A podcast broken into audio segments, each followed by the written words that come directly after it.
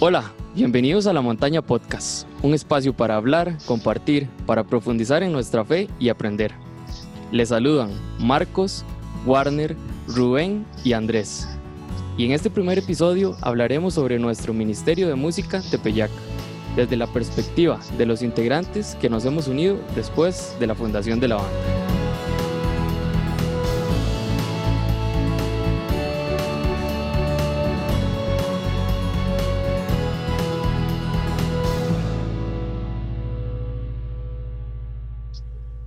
Bien, hola. Bueno, en este capítulo, eh, como les decíamos antes, queremos hablar un poco desde esta perspectiva de, nosotros nuevos integrantes, ¿verdad, chiquillos? Así es. Acá estamos. Eso.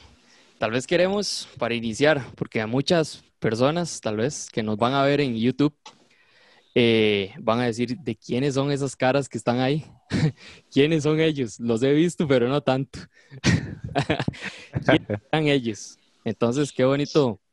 Tal vez que cada uno nos presentemos, ¿verdad? Si quieren, empecemos. ¿Quién es Andrés?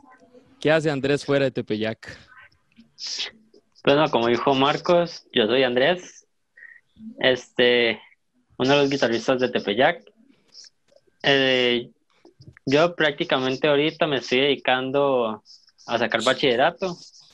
Este, también me estoy dedicando en una empresa que se llama Provida Paramédicos como para, paramédico. Estoy trabajando ahí y este y también me dedico al grupo, o al movimiento nacional Jóvenes en Victoria. Eso. Y es que, como lo mencionaron los chiquillos, me parece en el capítulo pasado, este Andrés es el más chiquitillo de todos, ¿verdad? Ese es el que nos deja el resto sintiendo chiquitos y con canas. sí, así es. Sí, sí.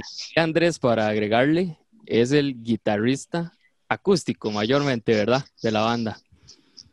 ¿Y qué tal si ahora pasamos a, sin decirlo muy alto, al más viejillo de la banda. Fue pucha, ¿quién será? Está, ¿verdad? No, experiencia, no, no, no, viejo no, experiencia, es la palabra adecuada. Sí, digamos que soy el, soy el que tiene más experiencia, así es, pero fue, fui de los que llegó un toquecito después a la banda, ya cuando la banda estaba incluso hasta grabando, fue, fue un proceso muy curioso y me gustaría comentar ese proceso porque yo vi una publicación por ahí en, redes sociales y estaban buscando un guitarrista y yo les escribí y me dieron pelota. Fui a hacer una pequeña prueba test, estuvimos hablando y desde el primer día yo creo que sí, fuimos muy claros en que, la importancia de la banda es el, el darle mensaje y evangelizar y, y por ahí empezamos. Eh, yo soy, bueno, soy el, guitarrista líder o el que hace, el que hace feo, el, que hace los solos, el que hace, que hace más bulla, el que le gusta hacer más bulla. Este, pero ¿quién es Rubén Golcher? Bueno, Rubén Golcher es un músico graduado de la Universidad Nacional como profesor de música. me dediqué nueve años a, la educación musical. Ahora estoy en un proceso de cambio debido a la situación actual del mundo, ¿verdad? Por la pandemia. Entonces me dedico también a lo que es producción audiovisual, diseño gráfico y un poquito de, en esa área, lo que tiene que ver con el área, con el área visual. Y bueno, estudié guitarra eléctrica, me gradué de la Escuela Superior de Guitarras en el área de guitarra eléctrica y estudio y aún me mantengo estudiando, a pesar de que tengo mis, mis buenos años, ¿verdad?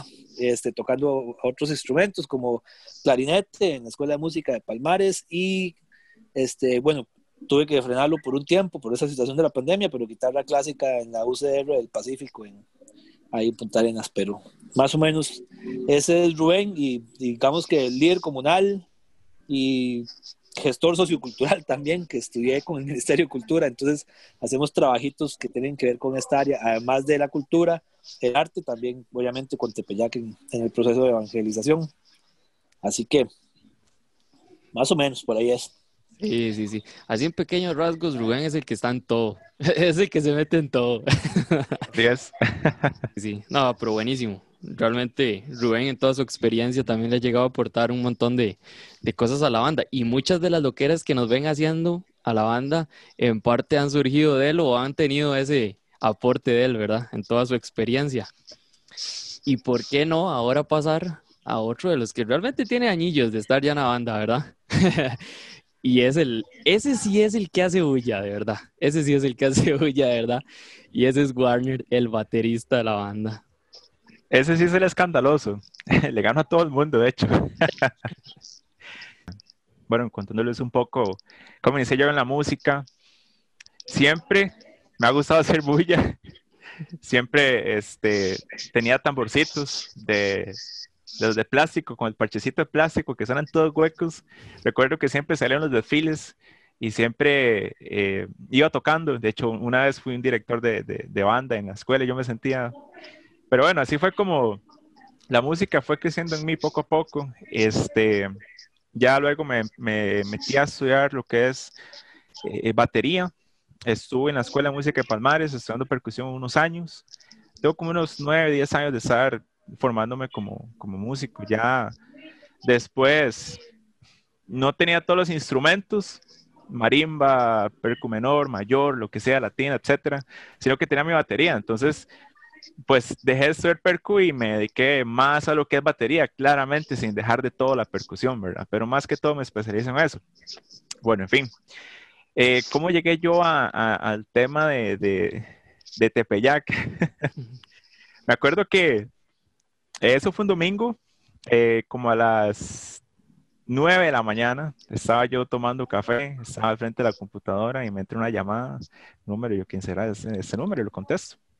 Hello, Warner. Y yo, ¿quién será? El número desconocí no me, y se sabe mi nombre. Es Marcos Méndez de Tepeyac. Y yo, ah, Marcos, yo todavía no, no me acordaba de quién era. Ya cuando comencé yo, ah, sí, Marcos y todo, bueno, en fin esa fue la, invita la, invitación para yo estar en el grupo. Eh, habían pasado cositas con, con, el baterista de ellos y, y bueno, necesitaba un baterista. Entonces ahí fue como empezó la invitación a Tepeyac. La semana siguiente recuerdo que ya me han convocado, ¿verdad? Y, y ya estuvimos en, en, un ensayo aprendiéndome las canciones de así como era dele, dele, dele, dele, porque en tres semanas tenemos una presentación. Y bueno, por dicha, yo esa presentación la toqué cuando me bajé el escenario, digo yo, ¿cómo, cómo me salió todo? ¿Cómo me aprendí todo? Pero bueno, en fin, las ganas de estar en el grupo, ¿verdad? Eh, yo siento que, que, en esta vida las cosas no son por coincidencia, eh, ni por suerte, yo siento que todo pasa por algo y realmente si yo estoy en ese grupo es porque así Dios lo quiso. Y todo ha sido perfecto desde ese entonces. Tengo bastantes años ya de estar con, con Tepeyac. y me ha encantado, es mi segunda familia, son mis hermanos. Yo tengo, por ejemplo, Marcos, lo conozco desde casi que estábamos pequeñitos, desde la escuela. La mamá fue maestra mía, eh, colegio y ya de música, ¿verdad? Hace sí, rato. Hace rato, sí, hace rato. Sí. Pero sí, básicamente así fue como yo llegué a Tepeyac con una llamadita un domingo en la mañana y me invitaron y, y pues ahora sí soy el baterista de, de, Tepeyac, el más escandaloso y la verdad es que sí, yo los veo como mi segunda familia y pues aquí estoy y aquí seguiré. Sí es. Pero Warner, Warner, Warner. Dígalo. Cuéntenos, cuéntenos eh, lo, lo que usted hace fuera de la banda, porque eso no es lo que voy viendo, lo, lo, que estudia y lo sí, que cierto, hace. Sí, cierto, bueno, ahí. Este, aparte de haber estudiado música, digamos, ahí hacer algo la música, este, yo soy piloto aviador, eh, ya casi termino, este, me estoy formando como piloto. y eh, sé algo un poco ahí de informática, eh, agua, todo eso. Y ahorita estoy con una ingeniería también, ingeniería electromecánica, pero más que todo, así, mi base, eh, soy piloto aviador fuera de, de, del grupo Tepeyac. Sí es. Warner es casi, casi eh, de esas personas eh, que siempre anda volando, siempre anda en las nubes. Sí. siempre anda en las nubes y sin avión. sí. sí. Y no, y como decían los chiquillos, tal vez para también comentar un poco de mí. Todos tenemos esa historia de, de, que, de que no es una coincidencia el que estemos aquí, ¿verdad? Porque creo que los, tres, los cuatro tenemos eh, en común el que de verdad se siente ese Dios nos llamó. No fue coincidencia que algunos vieran en, en las redes sociales el, el, ¿cómo se llama? El bannercillo este donde decíamos que ocupábamos guitarrista, ocupábamos lo que fuera. O Warner, no fue coincidencia habernos encontrado en algunas actividades con otra banda en la que él estaba. Eh, creo que Dios une todo, ¿verdad? Y creo que por ahí anda también mi, el, el, el, el cómo yo llegué a Tepeyac. Eh, yo también fue, más de uno diría qué coincidencia más grande encontrarse a la vocalista de la banda en un retiro y que después eh, encontrarse mi hermana con la otra vocalista de la banda en otro retiro y de esa segunda vez surge el que, hey, vieras que ocupamos a alguien que pegue alaridos, ¿por qué no cantar? Yo no cantaba. y que, pegue, que quiera estar en la banda y, y ahí entré yo. Yo entré como vocalista a la banda, así fue como yo entré. Y después al tiempo, bueno, con algunas situaciones que se dieron en la banda, el bajista sale o tiene que salir. Y entonces dicen, ¿y quién va a asumir el bajo ahora? Eh, cuando esos tiempos yo estaba por ahí en la Filarmonía de Naranjo, entonces digamos que tenía algunas bases musicales, tal vez escasitas, pero algo tenía y medio tocaba guitarra por lo menos para para acompañar ahí los pollitos. Y me dijeron, ya, ¿y por qué no, no lo asume usted? ¿Por qué no se tira usted ahí a ver cómo le va? Y bueno, después de 10 años, aquí estamos, dándole un poco al bajo todavía con demasiado que aprender, pero bueno, aquí estamos. Eh, ¿Quién es Marcos fuera de Tepeyac? Marcos fuera de Tepeyac es un ingeniero en sistemas que trabaja en, bueno, en banca, en un banco. Eh, y que es un fiebre al 100%, al 1000% de todo lo que es tecnología, eh, videojuegos y demás. Entonces creo que eso es mi vida, la tecnología. Eh, pues sí, ese es Marcos, ¿verdad? Ese es Marcos. Eh, y, y, hablando todo un poco, como diría por ahí, y ahora que tocábamos eso de, de cómo ingresamos, cómo fue esa primera experiencia con Tepeyac, es justamente me gustaría escuchar de cada uno. ¿Cómo fue ese? Porque en mi caso, la primera experiencia, no en, en ensayos, en concierto con Tepeyac fue, híjole, fue bastante atropellada o bastante estresante para mí. Porque fue un poco como la de Warner, quizás no recuerdo, no recuerdo si fue algo parecido, creo que Andrés sí, eh, fue, llegue, hey, tenemos un concierto, y apréndase unas piezas y vámonos, ¿verdad? y en mi caso yo, cuando yo ingresé, a diferencia creo de, bueno, Warner y Rubén, creo mayormente, y Andrés también tenía su experiencia, yo nunca en mi vida había estado en una banda, nunca en mi vida, y eso fue, apréndase tres, cuatro canciones y las va a cantar en 15 días. Y cuando yo llegué me puse al frente, ese día con costo podía hablar. Todo me, me, temblaba y ese sustillo. Eh, ¿cómo, ¿Ustedes se acuerdan cómo fue esa primera experiencia de ustedes cuando, cuando se subieron en tarima o en algún concierto con Tepeyac? Claro, cómo no. este, la primera presentación era, llegué el sábado, tres semanas después estábamos tocando fueron dos ensayos. A mí me dieron, me acuerdo que me dieron las maquetas de las canciones y eran maquetas que a veces no, no estaban ni terminadas. O sea, era como, escúchelas, era solo la voz y quizás la guitarra y el bajo, era escúchelas y hágale la batería.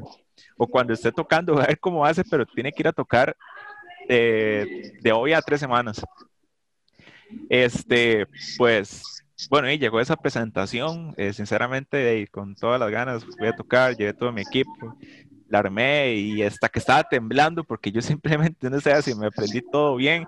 Quizás sí las estudié, pero al final uno no sabe si, si las cosas le van a salir, ¿verdad? Pero bueno, eh, salieron todo bien, se tocó todo, todo muy bien. La presentación eh, fue pequeñita, eh, había poquitas personas, pero lo suficiente, ¿verdad? Para, para sentirse muy bien. el lugar súper amable, la gente súper linda y bueno, ahí creo que después de, esa presentación, la segunda fue en Alajuela, en Río Segundo Alajuela, si no me equivoco, que eso sí fue un mega concierto. Creo que fue como dos semanas después, ¿verdad, Marcos? Yo le voy a ser sincero, yo no me acuerdo. Sí, sí, creo, creo que fue, fue, fue cerquita, fue cerquita, no, no me acuerdo, pero mayor a un mes no fue. Eh, ahí sí, la presentación eran bastante grandes. Recuerdo que incluso llegamos a ensayar hasta dos veces por semana para yo tratar de acoplarme bien. Eh, sí, le puse mucho empeño al grupo. Todos los días llegaba del trabajo y me ponía a tocar y a estudiar las canciones donde las escribía. Y, oh, mira, tengo esto, lo grababa, ya lo tenía la canción. Bueno, llevé mi propuesta y bueno, pues llegó el día del de, concierto. Eh, una tarea muy bonita, todo súper grande. Yo era como, wow, ¿qué es esto, verdad? Eh, un conciertazo. Sinceramente, ahí fue donde yo después de tocar, me bajé el instrumento, la batería y dije, ¿cómo me salió todo? o sea, yo no me explico cómo fue para tocar. Quizás la inyección de uno, quizás el estar ahí uno emocionado. Me acuerdo que, que una canción, yo me apunto, la gente se subió al escenario. Era toda la gente que estaba abajo, subió al escenario, al frente de mi batería y brincaban y el piso era como de madera. Me acuerdo que los stands de la batería, la batería parecía una gelatina, se hacía así para todo, para todo lado y se movía aquella Yo era así, ¿verdad? Y dele y dele y aquel conciertazo que, que simplemente no lo voy a olvidar. Fue, digamos que el primer concierto, así, mega concierto con Tepeyac. Un montón de gente, un concierto que nunca, nunca, nunca voy a olvidar. Y ya después continuaron las presentaciones. Eh, he tenido la hermosa oportunidad de tocar en las romerías junto con los chicos, algo que sinceramente es un gran privilegio.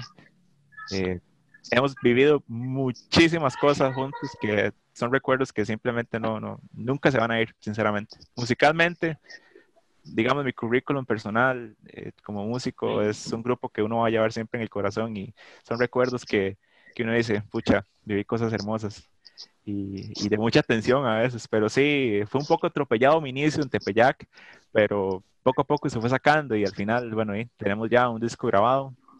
Eh, mi primera grabación fue con ellos, también fue este de algo primerizo en eso, ¿verdad? Algo que simplemente no sabía. Eh, me preparé muy bien y tuve contratiempos. Estaba yo grabando y de un pronto a otro tenía un revolante que era malísimo y se reventó un tensor. Y me acuerdo que cada vez el revolante se iba desafinando y sonaba más hueco y sonaba más hueco. Y me para el productor y me dice, ¿qué está pasando? Y vuelvo a ver yo el revolante con ahí reventado el tornillo. Y yo, ay, Dios mío, ¿qué hago, verdad?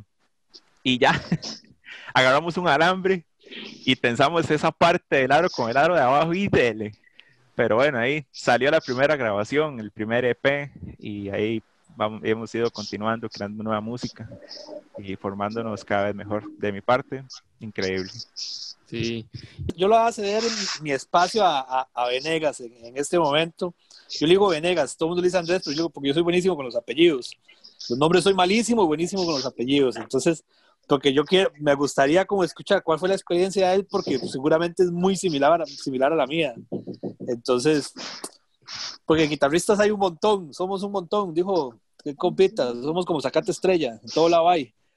Entonces, entonces yo prefiero saberle despacio y luego hago mi aporte, porque digamos, quisiera hacer mi aporte también con un temita que tocó Warner antes que me gustaría rescatar por, por un momentito nada más. Ok. Sí, Bueno, no creas, no es el único que me... De hecho, todo el mundo me dice Venegas. Siempre todo el mundo Venegas, Venegas. Y yo voy ahí. Pero...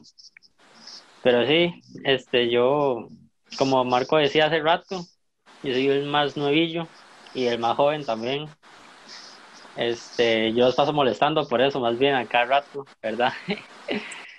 y este, bueno, yo prácticamente yo comencé con la guitarra como tal vez muchos guitarristas católicos, tal vez, en el coro de la iglesia.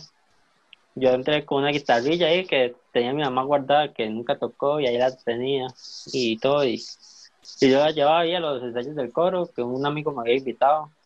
Decía, madre, lléguese ahí al coro y no sé qué, ahí se la enseñando poco a poco y me dieron a encantar alegres, que también según muchos lo conocen. Y con ese mismo libro fue con el que aprendí guitarra. Y sí, o sea, yo cuando entré a la banda, prácticamente fue, mae, par de ensayos, mae, vámonos para conciertos.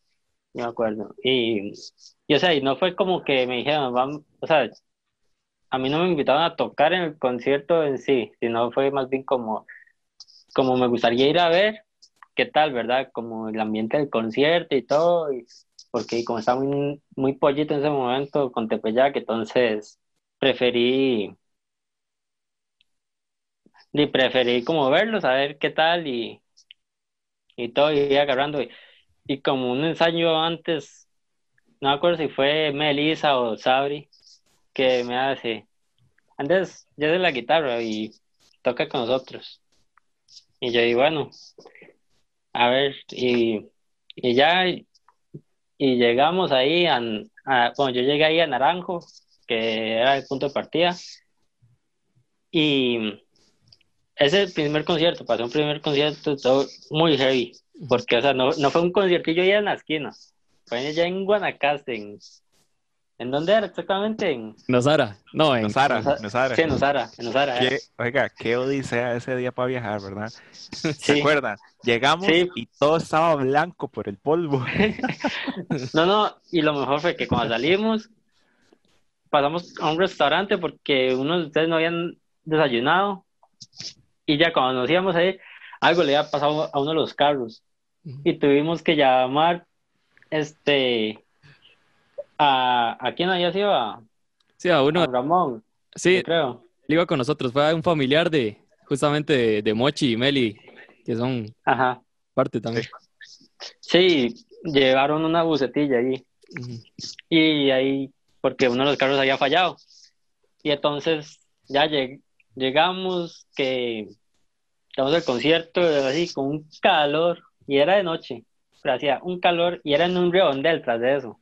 Ujú. Entonces, hacía un calor, pero y- yo también estaba mirando, entonces yo, yo puse el, yo tenía obviamente una trill por, y con los acordes, porque ahí, eh, este, todavía no me sabía las canciones 100%. Sí, Pero igual, o sea, yo rara vez volví a verlo porque, o sea, yo soy muy, o sea, yo soy, me considero este músico empírico, que hacía puro oído, digamos. Entonces yo también ahí, a puro oído y vámonos, o sea, seguramente eso también le pasa a Rubén, que escucha un solo y cada vez lo hace diferente en cada concierto. Entonces, es como parte de, ¿verdad? Pero, pero sí, o sea, y yo sentí que ese concierto y fue muy chuzo para ser el primero también. Y, Y o es- sea, y es una experiencia que siempre voy a llevar, digamos. Y, Ah. y es que también, o sea, digamos, cuando terminó el concierto y nos íbamos al lugar donde nos íbamos a hospedar porque nos habían dado hospedaje porque ya que eran ya en Nosara y era de noche y todo, entonces nos dieron un lugar para quedarnos a dormir y teníamos que pasar por un río, pero o sea, sí, nosotros viendo cómo pasábamos y, y Rubén en el carro de él diciendo, pero pasen, pasen, sí, sí. No, e- ese fue, yo creo que esa ha sido la experiencia más completa. O sea, si, si, si hay todavía algo que Andrés no haya pasado con solo ese concierto, sí. no sé, porque hubo de todo, realmente. Sí, nos Sí. quedamos en el carro, tenemos que hacer un transbordo ahí a la rápida, llegar allá y fue todo un caos. Después que teníamos que pasar, sí, como dice Andrés, por, por un camino y que se había, no sé si inundado, había crecido un río, una cosa así. Sí, sí, ese concierto fue todo un espectáculo, fue todo un show, pero creo que eso mismo, bueno, no sé si les pasó a ustedes, pero yo sí recuerdo mucho ese concierto y creo que eso le, nos dio un poco de, porque yo ese concierto lo disfruté un montón. Eh, la verdad fue, fue muy, no sé, se convirtió en satisfactorio al final de tanto esfuerzo y tanta, y tanta cosa, ¿verdad? Y así tiene que ser. Y para, y bueno, me toca a mí, para la- hablar de ese tema, sobre todo, qué bueno que Andrés se acuerda el tema de, de- con respecto a Nosara. Yo creo que es que sí tiene razón, ese, ese trajín y ese, ese viaje y esa, y esa experiencia es como la parte de ser de Tepeyac, porque casi que yo creo que todos, todos han sido así. En, en algo pasa algo, en algo se olvida algo, se, se llega tarde o el guitarrista no llega. alguna presentación con, con streaming y todo, pero digamos, es, es- son porque hay bloqueos o porque hay presa, porque es imposible llegar porque se está trasladando desde Jacó y había un caos vial. pero digamos, todas esas cosas pasan, Tepeyac tiene, tiene esa magia. Y yo creo que eso también tiene mucho que ver con, con el proceso de, de, evangelizar, porque hay, hay, que ser muy honestos, cuando, cuando la gente salía en, aquellos tiempos a, a, enseñar la palabra, eh, no era así tampoco, no era como que llegaban a algún lado y todo lo tenían listo y montado. Y entonces tal vez esa experiencia que, y esas experiencias que ha dado Tepeyac como banda y que yo me sumo, ¿verdad? A, ese tipo de cosas, este, es lo que hace y la fortalece, la fortalece, nos fortalece como amigos y nos fortalece como, como banda. Sobre todo porque mi experiencia fue muy curiosa, porque yo llegué y empecé a tocar, a mí me costó un montón aprenderme las piezas porque yo generalmente tengo que estar tocando, entonces yo paso sacando un montón de, de, piezas de un montón de bandas, de un montón de músicos, y entonces yo tenía las piezas de Tepeyaga ahí, las escuchaba, pero había la expectativa de miembros de la banda de que yo tocara exactamente como sonaba la guitarra de, de, de la que ya estaba grabada o la que se pensaba, entonces que para mí era un caos. Ahora es otra cosa, porque ya más bien uno hasta tiene chance de inventar, improvisar y hacer un poco de cosas más para buscar un mejor sonido en la pieza y hasta las piezas cambian.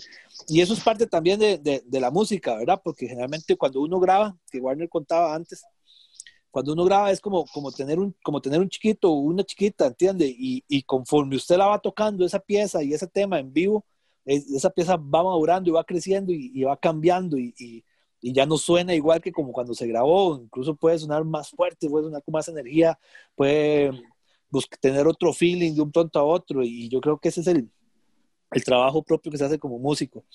Yo tengo, sí, la experiencia de trabajar de, de, de, en, en, el área musical, he tocado con un montón de bandas y con un montón de, cosas que no, no, vienen al caso mencionar, porque eso sería, sería tirarse flores y hacer un asunto de ego nada más pero sí tengo la experiencia de trabajar con ustedes y, con la banda, con Tepeyac en, el asunto este católico y, es, un, es un ambiente totalmente distinto, la verdad, es muy diferente y es muchísimo más bonito porque la verdad uno siente que, que, lo que está haciendo tiene, tiene, un, fin, tiene un fin más extenso que, que el individualismo, tiene, tiene un fin más, más común y más social y más sociable y, digamos, de que es, porque se trata, es más democrático también, porque se, se, reparte con para la gente que está escuchando, que está escuchando las cosas, porque de, de, eso se trata y no es, y no tiene un fin tan, tan egocéntrico de que yo soy músico y quiero sobresalir y quiero estar figurando como músico. No, aquí es, yo soy músico y lo que yo sé hacer con mi instrumento y con, y con lo que yo hago, mi música y todo lo demás, lo estoy dedicando a Dios y es Dios quien se, quien se comunica a través de mí con las personas, ¿verdad? Entonces uno va encontrando ese romanticismo. Eh, vamos a ver, sí, eh, mi primera experiencia con, con Tepeyac fue, fue caótica, por supuesto, había un montón de piezas que no me sabía todavía completamente bien.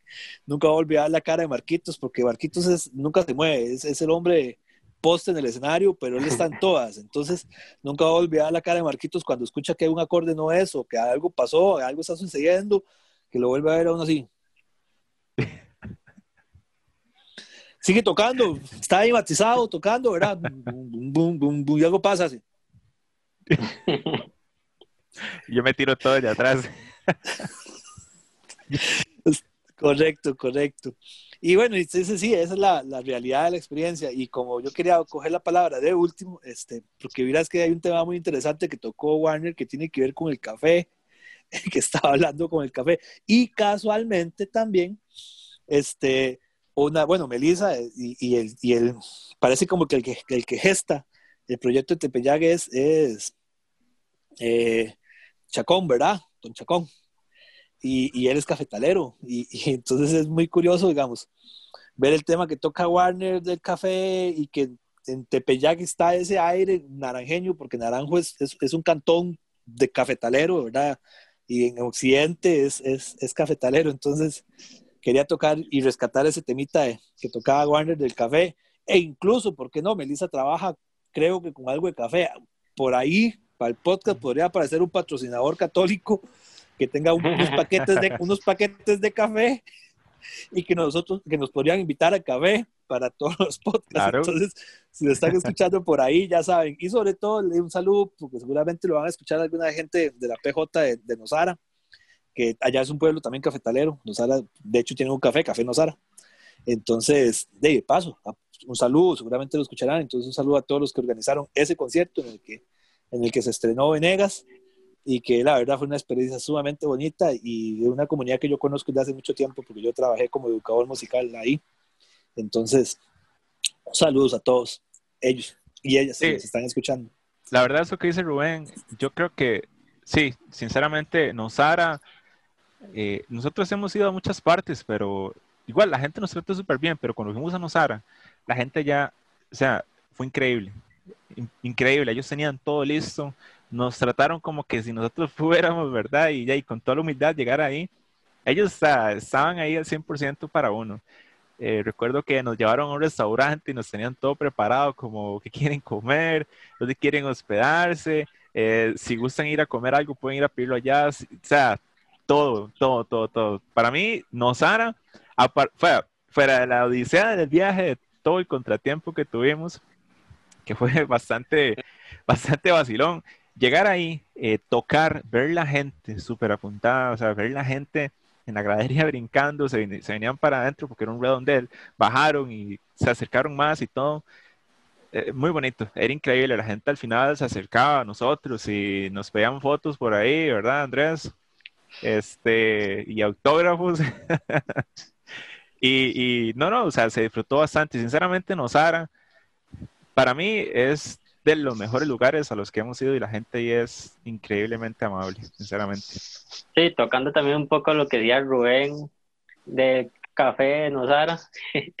también me acuerdo que nos habían regalado una tacita para tomar café después del concierto. Sí, sí, ahí la tengo. Guardada. Yo la tengo, por ahí guardada también. sí, yo también. Acá, acá rato tomo en esa.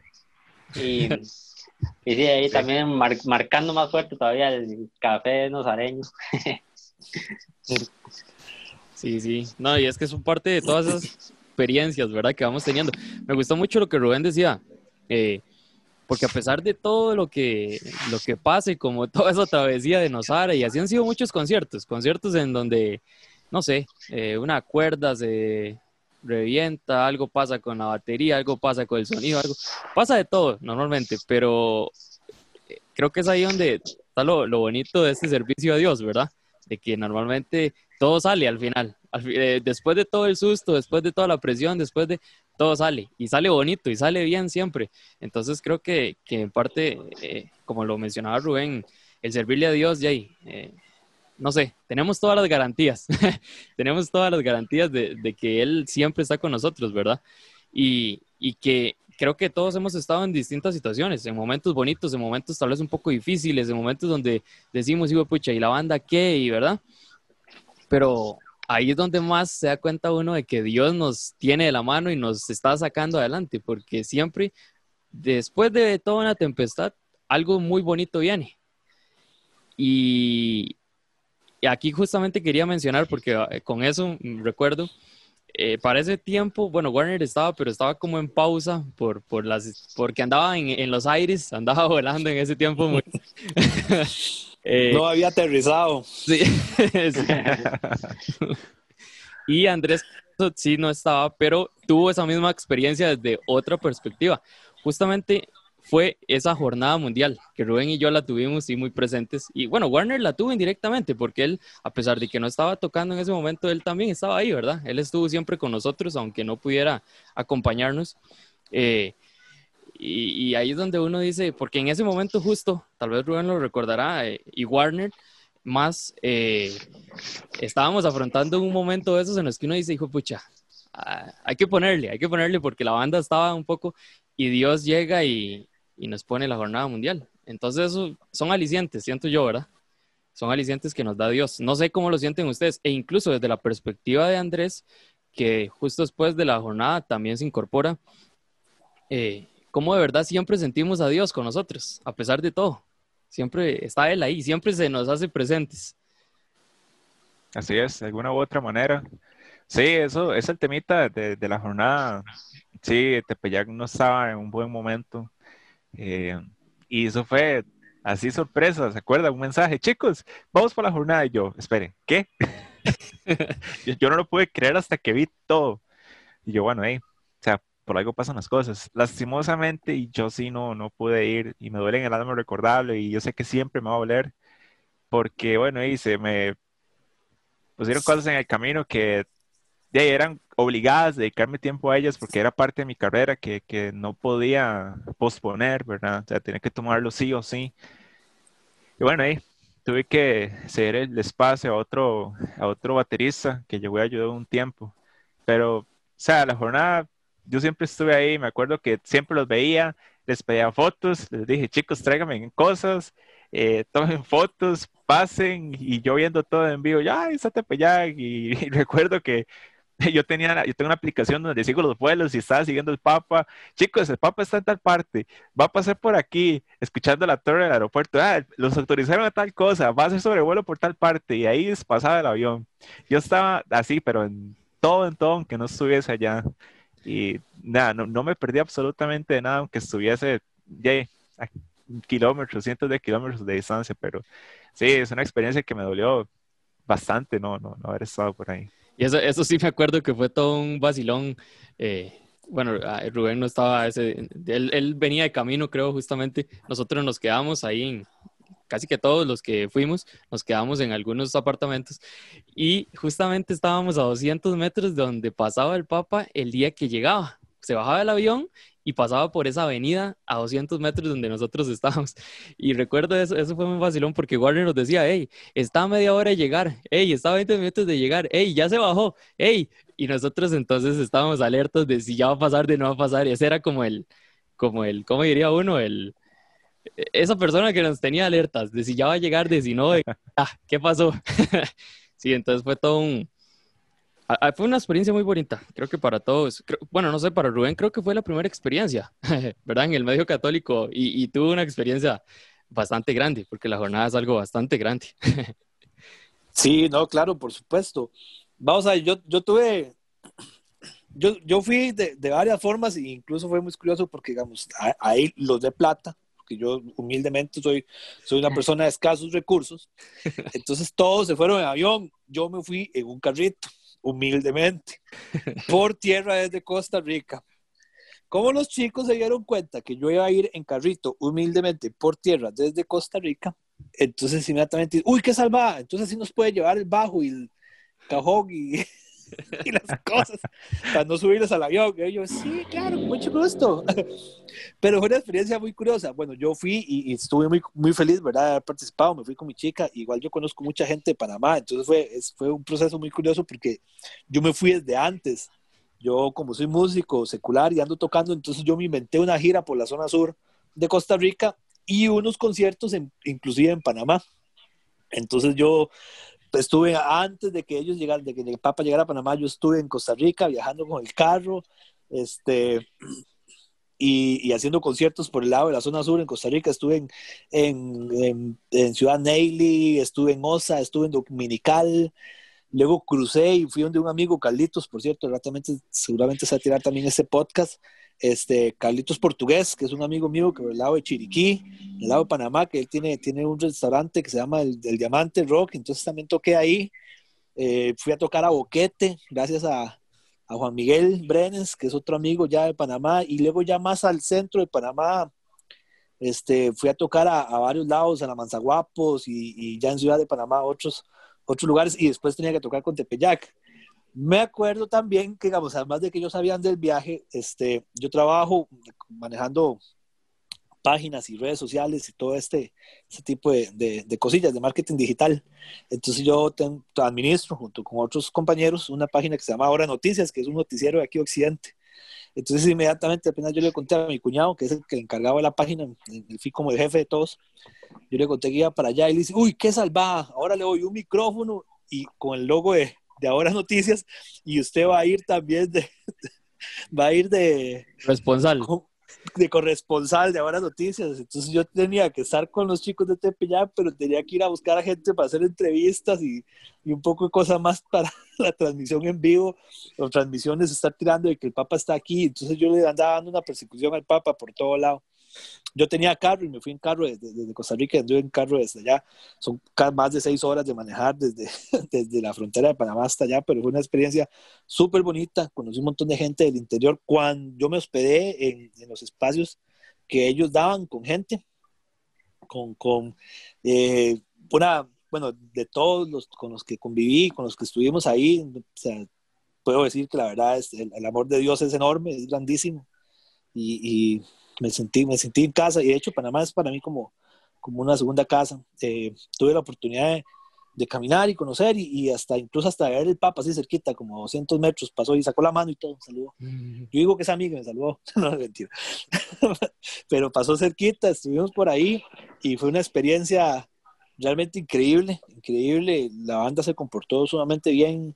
Habieron, hubieron cosillas ahí que, que la banda siempre ha tenido porque es como falta esa experiencia de, escenario, pero para las presentaciones en la JMJ eh, se comportaron todos, todos los músicos, inclusive yo, que soy bastante inquieto con la manera más profesional, subimos super, sumamente profesionales al, escenario, probamos sumamente profesional, esperamos la indicación de, que tenemos que empezar a tocar y, y, y, bueno, y sonó, sonó increíble, la verdad, yo me acuerdo que había una gente de, de, de dónde era, era como, era como de Hawái, ¿verdad? Una cosa así, porque no hablaban español. Australianos eran australianos, australianos y estaban como locos brincando ahí y que con la guitarra y con los solos de guitarra y no sé qué, bueno, fue, un, fue un super show. Y bueno, yo no me dejé de mover de todo el escenario, el escenario era grandísimo, lugar súper bonito.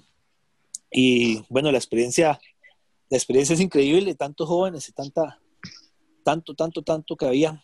Entonces, la verdad, agradecer, bueno, agradecerle a Dios, agradecerle a Tepeyac por el proceso de haberme aceptado, ¿verdad? Y, y sobre todo ¿qué les puedo contar? Sumamente feliz de, de, haber estado ahí y, y oh, bueno, está bien, y si nos quieren apoyar y quieren ver a Tepeyac en Lisboa, compartan este podcast y compartan nuestra música y también se aceptan donativos o cualquier cosa para, para ayudarnos a llegar a Portugal. Parte del, ¿no? Parte del sueño. Parte de ese. Sí. No, chicos, pero, pero pónganse a pensar de cuántos grupos católicos hay en el mundo y cuántos fueron, y dentro de esos que fueron, estuvo Tepeyac. O sea, es un, es un gran privilegio y no es coincidencia ni suerte. Simplemente Dios quiso y ahí estuvieron. Así es. Así es. Y esas son parte de esas diosidencias, ¿verdad? Que decimos. Así es. Diosidencias. Porque nadie se esperaba eso. Y Exacto. Inclusive, lo recuerdo porque fui de los que ayudé en la parte de la inscripción nos inscribimos, pero fue un tema de, ya, inscribámonos y vamos a ver, esperemos a ver. Y cuando nos llega el correo de que somos sí, idus, sí fue toda una sorpresa. Eh, vamos a ver, aquí vemos cuatro y, y, vieron cuatro el capítulo anterior. Somos ocho personas, todos muy diferentes.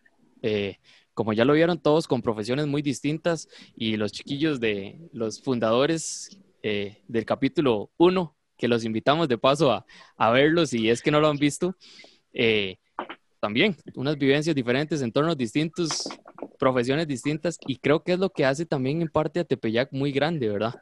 Eh, edades distintas, porque también, y es, porque vamos a ver, aquí, aquí es bonito contarlo, parte de esa organización de Tepeyac, parte de esa organización ahora que nosotros somos de los nuevos, de los nuevos entre comillas, ¿verdad? De los que no somos fundadores, que a veces se pone se pone difícil, ¿cierto? A veces se pone difícil. Y aquí con, con Gitana, para los que están en YouTube, la van a poder ver. eh, Gitana Audiovisuales. Eso, hacer el... Sí. Eh, Andrés, ¿qué tarea más difícil esa de organización, verdad? A veces. No. No. A, comparar, a comparación de otros grupos que he estado muy organizados, más bien. Sí. Pero, sí, no, pero de como todo, ¿verdad? Este, de todos tenemos pensamientos distintos, tal vez, o opiniones distintas, por así decirlo. Y de, hay a veces que puede ser que Rubén diga algo y que a mí no me parezca y ya hay, hay como un choque o un roce, como quieran verlo, y, y ya nos comenzamos a jalar el pelo, las orejas y después ahí vemos a Sabrina también con Warner o, sí. o, así, o sea, comienza así, hablando de un tema y terminamos hablando de otro que nada que ver, ¿verdad? Pero todo es parte de, todo es parte de, al final de cuentas, somos una familia y como toda familia hay, hay discusiones y todo, pero con ese cariño que nos tenemos entre todos, ¿verdad? Y, y al final de cuentas todos vamos para un mismo camino, para un mismo propósito que es evangelizar, ¿verdad? Y, y dar ese mensaje a, a cuantas personas sean, ¿verdad? Y es que cómo cuesta a veces cuando el guitarrista se queda pegado en una presa. ¿Cómo cuesta a veces? ¿Qué opinas No, al respecto? no, no, yo, yo, yo no puedo opinar por eso. Yo de verdad, de verdad, y, y aquí hay que reconocerlo y, y- y cuando, cuando uno tiene falencias hay que reconocerlas. A mí me cuesta un montón los tiempos siempre. O sea, digamos, a mí me cuesta un montón la puntualidad y poder llegar a los lugares a tiempo. Entonces, aquí, por aquí estamos. Esto, se vale, con el teléfono y, y con, con la calidad de audio y video que tenemos, y porque lo que importa es hacer, hacer las cosas a- con los recursos que haya en el momento. Lo la peor lucha es la que no se hace. Así es. Y tal vez, chicos, porque estamos llegando ya al final. ¿Ustedes recuerdan esos momentos de zafis que decimos musicalmente o esos momentos de donde metemos las de andar, como decimos aquí en Costa Rica, donde dice uno, esos momentos en los que dijo, como dijo Rubén, yo vuelvo los ojos y digo, ay, ¿qué pasó? Porque, puña, eso es parte de la vivencia, ¿verdad? Es parte de la vivencia de, de un, de una banda. Es que eh, la gente a veces nos ve desde afuera, desde abajo de la tarima y, y dicen, ah, sí, qué bonito, todo muy bien, qué, qué tuanis ellos, qué buenos que son ellos porque todo es perfecto. Y nosotros arriba de la tarima decimos, uh, ¿qué pasó? Que metí de patas. Ups. Sí, sí, sí. Sí, y es que hay que recordar, de, pasan un montón de cosas. Si yo, si me pongo a contar, les digo una cosa. Yo creo que hay que hacer un podcast como de cuatro horas. Sí, sí. Sí, sí, sí, sí. Sí, son, Sí, sí. Y, y podríamos, posiblemente, próximamente, dice uno, en este podcast, quizás haya un capítulo de ese, de esos afis que pasan en zafis. diario. Sí. Los chiquillos ahí comentaron al- algunos, creo, en ese capítulo uno, pero próximamente pueden haber más, porque sí, de verdad pueden ser un montón, pero son parte también de esos momentos, de esas vivencias y, y que nos hacen también crecer. Al ¿Qué final, tal que- si comentamos, qué tal si comentamos unos ahorita? a ver, Estamos ¿cuál, muy cortos de tiempo. ah, ¿cuál se acuerda usted? Hijo de pucha, tengo un montón yo. De a, a veces el, Uno, uno, uno, uno, uno, uno, uno. No de que, abuse, que- no que a, nos- a- a los bateristas le dicen, eh, tranquilo, aquí le ponemos la batería, Dios mío, o sea, no hay que tenerse a eso. Yo he llegado, me acuerdo una vez que llegué y yo, pero ¿dónde está la batería? Y era el asiento, el redolante y un floor tom. ¿Y dónde el bombo y los platillos? No, no, no, o sea, zafes como esos, donde he tenido que ir a buscar un asiento, usar una silla, tocando con un pedal que no es mío, se le ha zafado la masa al bombo y he tenido que patear el bombo. Yo- Se me caen los bolillos a veces porque mi técnica, el grip mío es muy relajado. A veces estoy tocando y, y sale volando el bolillo, rebota en el tambor y le pega mucho en el teclado. Esos, de- de yo. esos son los que más pasan. Eso lo, voy a cantar. Esos son los que más pasan. Es eso de que está tocando uno y dice, ¿y qué se hizo el ruedo? ¿O qué pasó con la batería que no suena completa? Y vuelve a ver uno y está Warner buscando el bolillo por todo lado. Buscando el bolillo, andaba rebotando cada tambor. Sí, sí, sí, sí. Incluso recuerdo una vez que, que se le zafó el bolillo, si mal no me acuerdo, se le zafó el bolillo, rebotó en uno de los tambores y le cayó a Mochi enfrente. Mochi paró, se lo dio y siguió. sí. Sí, sí, sí, sí. Que, que si no, me han pasado varios chasquillos tocando. Por dichas que no se notan, y como yo estoy allá atrás y todo el mundo me tapa, nadie lo ve.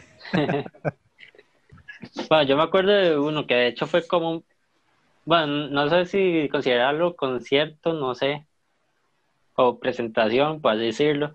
Fue como la segunda mía, que parece de momento, para esa no nos pudo acompañar Rubén, de hecho. Y, y había sido en Cartago, eh, en una parroquia adentro, que, que no sé si se acuerdan ustedes dos. Sí, sí, güey. Y- Tago. Ajá. Y este, yo me acuerdo que, y como no había ido el Rubén, yo me mandé Valiente con la eléctrica. Y yo, como todavía, como era mi segundo presentación con la banda, di, yo eh, con costo me sabía qué hacer con la acústica, o me acordaba. Entonces yo, yo ahí como improvisando con la eléctrica, yo iba adornando y todo, y a veces pegaba un, un tono que nada que ver con la canción, entonces nada como por allá, y no, hombre, este, yo a cada rato como, sorry, está desafinada, no fue mi culpa.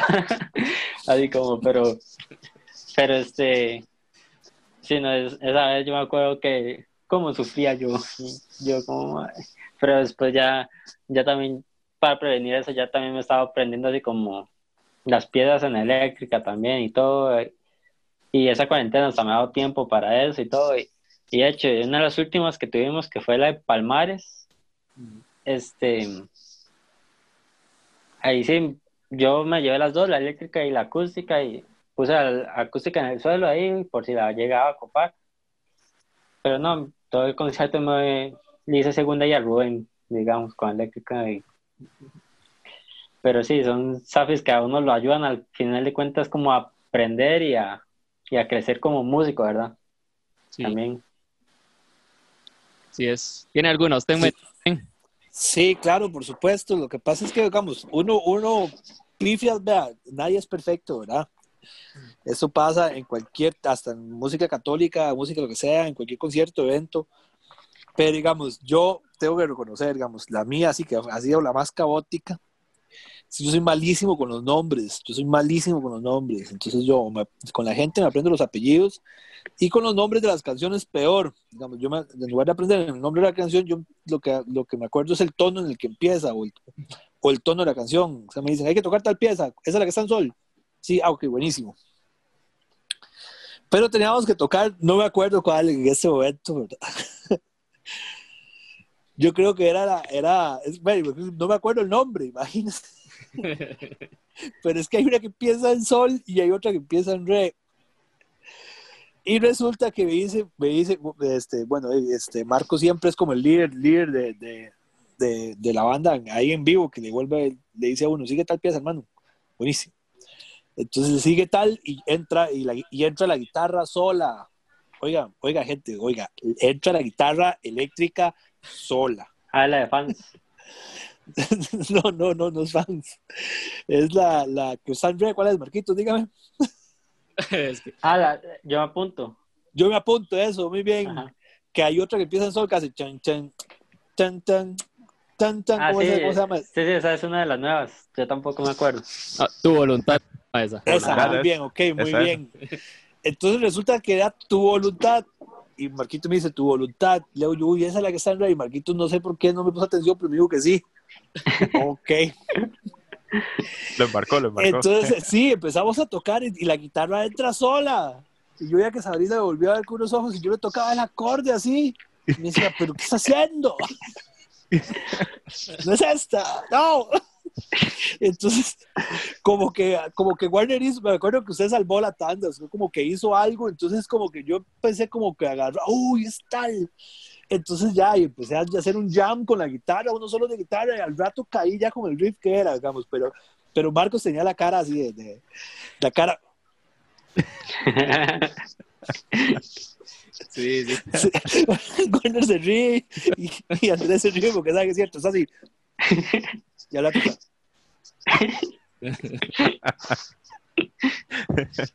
Sí, sí. Y esa, esa es la que más me acuerdo, la verdad, porque esa fue, esa fue abismal. ahí. La gente después, no, la gente es, uy, qué bueno, y no sé qué, no sé cómo. Sí, porque no saben lo que está detrás de todo. Claro, yo decía, uy. Pero se disfruta, se disfruta. Sí, sí. Ah, sí, claro, claro. Las metidas de Sí, pato claro. son, las, son las más ricas de todas. Son las mejores. Esa incluso, si mal no me acuerdo, eso fue en Palmares, ¿no? Yo creo. Me parece que esa fue en Sarchi y fue como por ahí el segundo, tercer. Fue en Sarchi. Sí, en el kiosco. Fue en Sarchi. Sí, no, porque si hubiera sido, si hubiera sido en Palmares, de esa que ves que le conté, yo creo que yo también le hubiera hecho segunda rueda porque me hubiera ido con él. me acordaría. Sí, sí, sí. Sí, fue en Sarchi. Ujú. Parte de esas. Sí, sí, ya me acuerdo. Eso, eso fue, eso fue todo un caos, ya me acuerdo.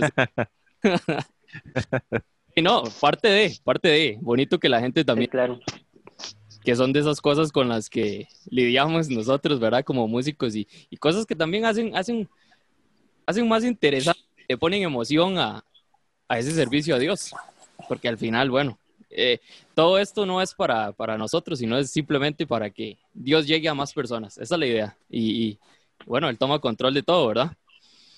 Y Sí bueno, chiquillos, con este, con estas pifias, con, este, con estas historias que nos hemos tirado y todo lo que hemos hablado, que la verdad creo que ha estado muy bonito, ¿verdad? Así, ojalá que a la gente también le, le parezca bastante interesante, les guste y, bueno, eh, quieran seguir escuchando más de, de, este podcast, todo lo que viene, porque vienen cosas muy bonitas, se los adelanto, ¿verdad? Vienen invitados muy interesantes con historias bastante bonitas y bueno, pues ojalá nos acompañen.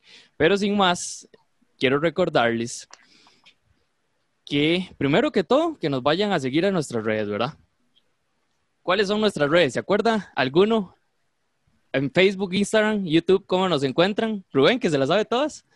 No. No, yo no me las sé todas, pero ustedes nos, vea, ustedes nos buscan, vea, vamos, vamos a hacer el spot publicitario. Busquen a Tepeyac como Tepeyac CR mm. en Instagram y en YouTube y también en, Facebook. Facebook. Y también pueden buscar ahora el podcast de la montaña en todas las plataformas que Marquito se la sabe que son. Eso está en Anchor, está en Spotify Podcast, en Apple Podcast y en la que a usted se le ocurra. Y si no está, díganos, porque queremos que estén en todas, que todo el mundo pueda accesar a este podcast. Entonces, así es. Bueno, gente, nos vemos. Pura vida y muchas bendiciones. Hasta luego. Adiós. Bendiciones.